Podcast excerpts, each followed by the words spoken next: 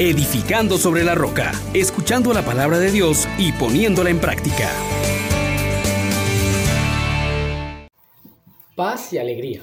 En Jesús y María le saluda a su hermano Juan Elías de la Misericordia Divina, lleno de júbilo por este Dios que sigue mostrándonos su fidelidad, su providencia, su cercanía y su disposición a ayudarnos. Pidámosle al Espíritu Santo que nos colme de su gracia para poder responder adecuadamente. Oh gran poder de Dios, enciéndenos en tu fuego el amor. Oh Espíritu, que vienes de lo alto, llénanos de Dios. Oh Espíritu, óleo santo, úngenos en el amor. Mis estimados hermanos, la liturgia de este domingo 14 del tiempo entre año está llena de riquezas para nuestras vidas y te pido que tú también le prestes atención. Vamos a tomar como referencia la segunda lectura de este día tomada de la segunda carta del apóstol San Pablo a los Corintios. Hermanos, estamos tomando el capítulo 12 versículos del 7 al 10. Hermanos, para que yo no me llene de soberbia por la sublimidad de las revelaciones que he tenido, llevo una espina clavada en mi carne, un enviado de Satanás que me abofetea para humillarme. Tres veces le he pedido al Señor que me libre de esto, pero Él me ha respondido, te basta mi gracia porque mi poder se manifiesta en la debilidad. Así pues, de buena gana prefiero gloriarme de mis debilidades, para que se manifieste en mí el poder de Cristo. Por eso me alegro de las debilidades, los insultos, las necesidades, las preocupaciones y las dificultades que sufro por Cristo, porque cuando soy más débil, soy más fuerte. Palabra de Dios. Te alabamos, Señor. La tónica que la liturgia de este día nos trae nos pone en contacto con tres realidades. El actuar de Dios ante un mundo que le ha dado la espalda, el llamado del profeta a seguir transmitiendo los designios del Señor y la respuesta del pueblo Veamos cada una de ellas y qué tiene esto que ver con nosotros en este día. Ante un pueblo rebelde que se ha llenado de soberbia, que le ha dado la espalda a Dios, que cree que con sus propios medios puede llegar a triunfar, encontramos en primer lugar a Dios. A través del profeta Ezequiel nos señala que Él es fiel, que Él, a pesar de que el pueblo le ha dado la espalda, sigue proponiéndoles la salvación. El salmista nos propone contemplar a Dios que es providente, que da el alimento a tiempo, que no lo dejas a la suerte, sino que es alguien que está atento a nuestras necesidades. Y vemos en la lectura que acabamos de escuchar a un Dios que hace lo necesario para convertirse en nuestra fortaleza. Es quien viene en mi auxilio.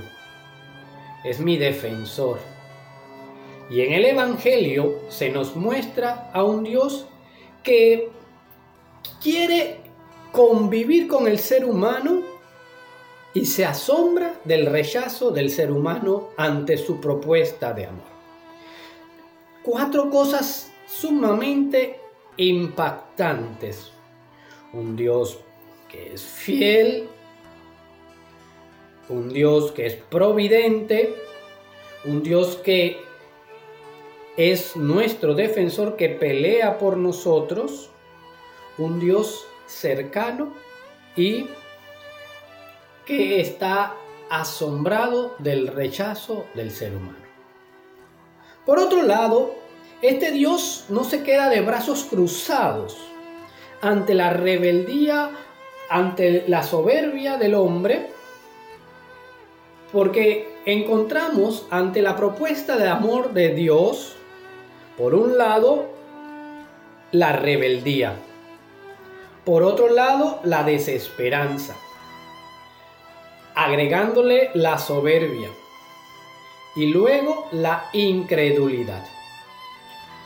Cuatro cosas que caracterizan al pueblo que está viviendo en la actualidad, porque le hemos dado la espalda a Dios, porque hemos sido rebeldes, porque nos hemos confiado a nuestras propias fuerzas, porque nos hemos llenado de soberbia, creyendo que nosotros podemos resolver todas las situaciones, y nos damos cuenta que no es así. Vemos también al hombre que se puede admirar de la propuesta de Dios, pero no termina de convencerse y acogiéndola en su corazón, optar por ser feliz con autenticidad. También se nos presenta hoy al profeta y tiene unas características muy interesantes. Es un hombre, es el hijo del hombre, es una persona que sabe que no depende de sí misma, que depende de Dios, que está atento a Dios, que espera en Dios. Entonces, es el hombre que también reconoce que sin Dios no puede nada, llamado a la humildad. Es el hombre también que está invitado a la acogida y a la fe. Entonces miramos, por un lado tenemos al Dios fiel, providente, que es nuestro guardián, nuestro defensor, quien nos capacita para la lucha, el Dios que viene a convivir con nosotros y hacer nuestras vidas mejores. Encontramos también las actitudes del pueblo rebelde, desesperado, soberbio, que se admira pero es incrédulo. Se nos propone entonces que veamos al profeta, hijo del hombre, que es dócil al llamado de Dios, que fija los ojos en el Señor con esperanza, que se reconoce en la humildad que no puede por sí mismo vencer y que le cree a Dios y lo acoge en el corazón. Estas cuatro características son las que hoy se nos invita a desarrollar. Nos enfrentamos constantemente al camino de la rebeldía o el de la docilidad a Dios. Al camino de la esperanza en Dios o la desesperanza que lo que vivimos nos propone. Lo estamos experimentando cuando vemos que por nuestras propias fuerzas no podemos. Sin embargo, todavía seguimos siendo soberbios. Nos llenamos de orgullo nos creemos que solamente nosotros tenemos la capacidad para salir adelante. Incluso excluimos a otros de nuestras realidades diciendo ese es mi problema. Yo lo puedo resolver. A veces con grandes triunfos hemos alimentado la soberbia y el orgullo con grandes avances pero también nos damos cuenta de que por medio de la soberbia nos alejamos de los seres queridos. Nos hacemos una burbuja que en realidad nos va asfixiando. Cuando más alto creemos estar, es cuando más rápido hemos de caer. Dios con sencillez viene hablándonos. Con sencillez se acerca. ¿Cuántos de nosotros realmente estamos atentos a su voz? ¿Cuántos realmente estamos esperando en Él? Como dice el salmista, como fijan los ojos los siervos en su Señor, así espero yo en ti.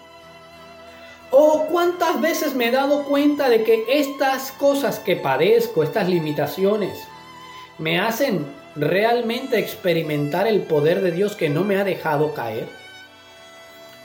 O sencillamente, cuando Dios habla, me dejo interpelar por Él. Jesús viene a los suyos. Les habla con sabiduría realiza milagros. La pregunta es, ¿le crees a Él? ¿O solo te admiras de lo que Él tiene para ti y para mí? ¿Qué crees? ¿Qué es lo que Dios está pidiéndote hoy? Pues bien, mi hermano, mi hermana, en este momento yo te digo algo. Dios está pendiente de ti. Y te invita a que hoy tomes el camino de la humildad, pero que también te atrevas a ser profeta, a anunciarle al mundo que Dios es fiel, a decirle que Dios es providente, a decirle que Él pelea por ti y te da las gracias necesarias para que tú sigas adelante, para que te des cuenta que Él no te ha abandonado, que viene a seguir hablándote, que viene a seguir instruyéndote y a realizar obras prodigiosas. Pidámosle también nosotros, hermanos, que en este día no se endurezca mi corazón. Como dice el salmista, si hoy escuchas su voz, no endurezcas el corazón. Dios está hablando, Dios está actuando. Y Dios quiere que tú te gloríes en Él, que tú te unas totalmente a Él, siendo su voz, acogiéndolo en tu corazón y dejando que otros también a través de ti lo conozcan. Qué grande es el Dios que camina con nosotros. Qué fiel, qué providente. Te invita entonces, hermano, concretamente a que seas dócil,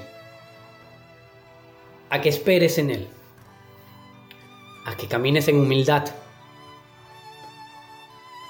a que en medio de la presencia de Dios en tu vida, no simplemente te admires, sino que le creas y lo acojas.